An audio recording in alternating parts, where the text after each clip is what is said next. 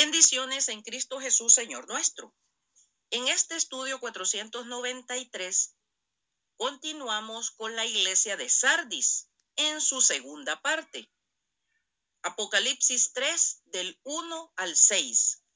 En el estudio pasado, el 492, comenzamos a poner las bases describiendo cómo era la ciudad de Sardis, comentando cómo era el período. Esto con el propósito de facilitar la comprensión del por qué el Señor Jesucristo se dirige a ella como lo hace. Ahora bien, aunque los reformadores volvieron la Biblia al pueblo, aquella que los papas habían hecho el libro sellado, e invocaron a la Biblia como única fuente que da la dirección correcta a la fe o a la creencia, no pudieron encender en el pueblo el amor a las sagradas escrituras. En pocas palabras, estos protestantes gustaban de escuchar una rica predicación tan solo para recrear su oído y admirar la elocuencia del orador, pero no para conducirse de acuerdo a la predicación. Entremos de lleno a revisar versículo por versículo. Versículo 1. El que tiene los siete espíritus de Dios y las siete estrellas.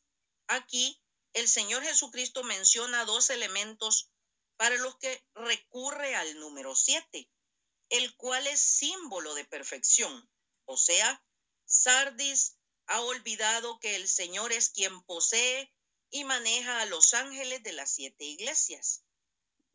Como tampoco deben olvidar la plenitud de la obra del Espíritu Santo, quien orienta y vigila a las siete iglesias. Por esto, el Señor agrega, yo conozco tus obras, que tienes nombre de que vives y estás muerto. O sea, la iglesia de Sardis había recibido buena enseñanza, pero no de corazón, sino más bien teóricamente. Por esto, la vida espiritual vital ha salido de Sardis. No alcanzó a tener la fuerza para cristalizar en plenitud una nueva forma de vida. Leamos en Lucas 5, 37 y 38 la parábola del Señor Jesucristo. Y nadie echa vino nuevo en odres viejos. De otra manera, el vino nuevo romperá los odres y se derramará, y los odres se perderán.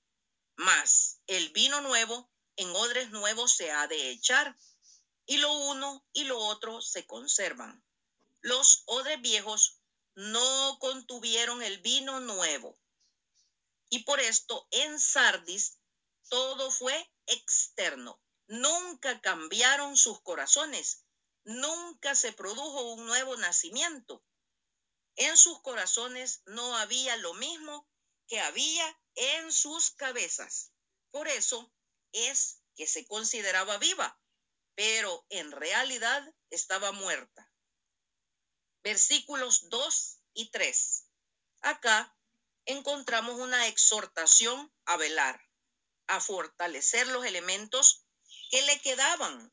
El Señor entra directamente a lo que debe ser señalado como negativo, lo ficticio de esa vida que proclama.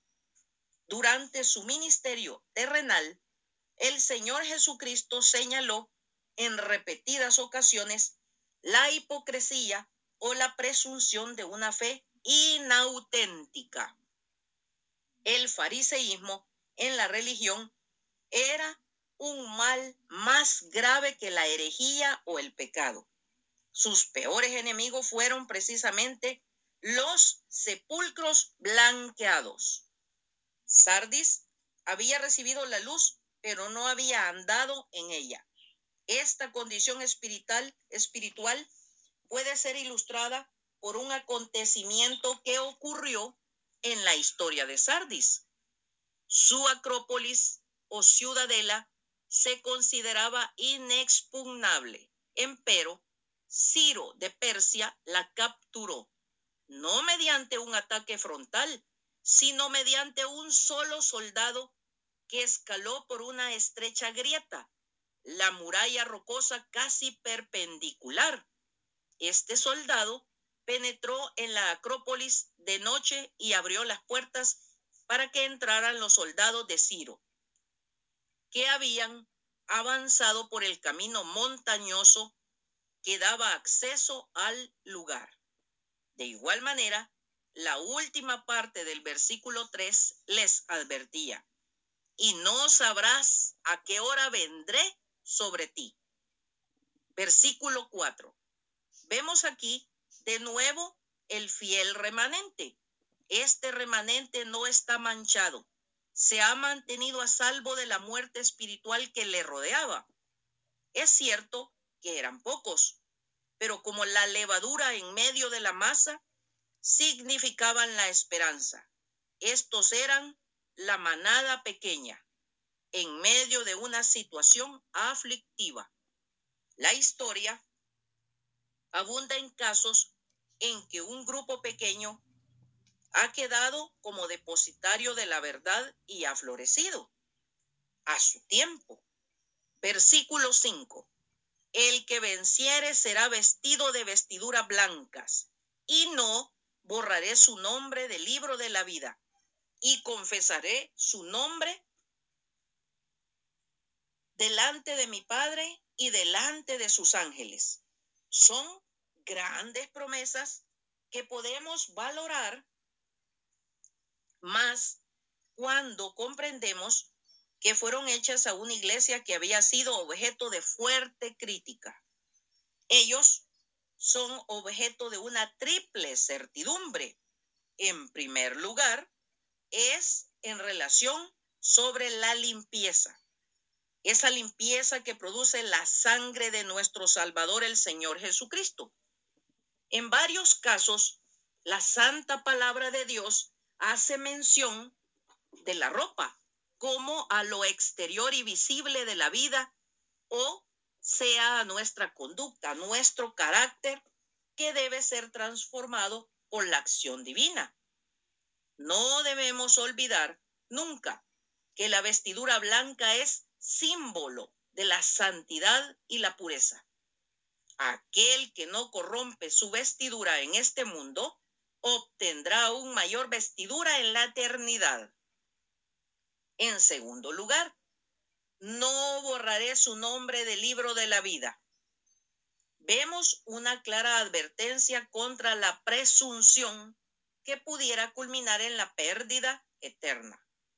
Se ha informado que en la ciudad de Sardis se conservaba un registro con el nombre de los varones que se habían distinguido en forma notable y que si después que el nombre había sido grabado en el registro, el dueño de ese nombre era culpable de alguna conducta deshonrosa o algún acto ignominioso, su nombre era quitado del pergamino, era borrado.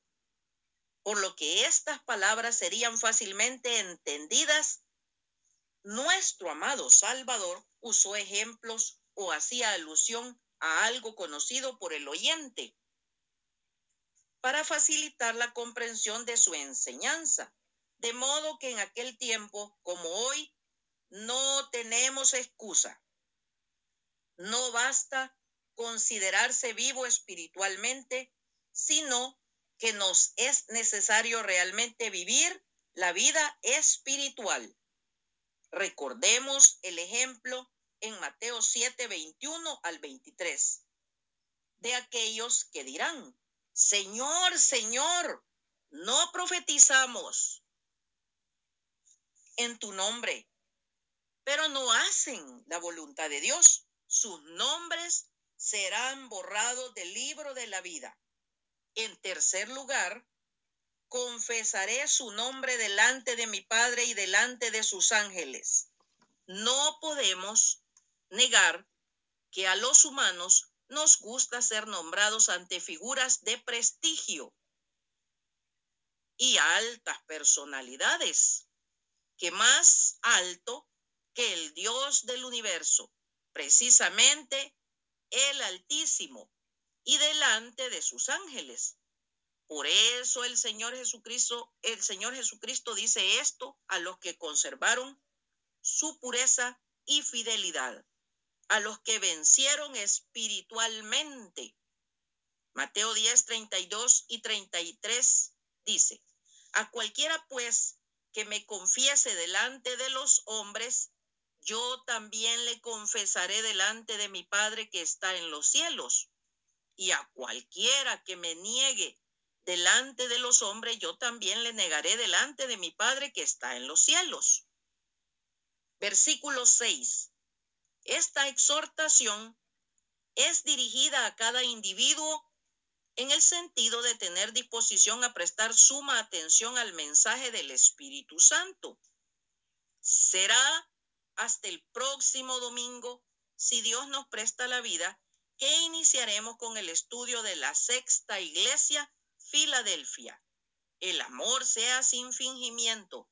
Aborreced lo malo, seguid lo bueno. Romanos 12, 9. Maranata.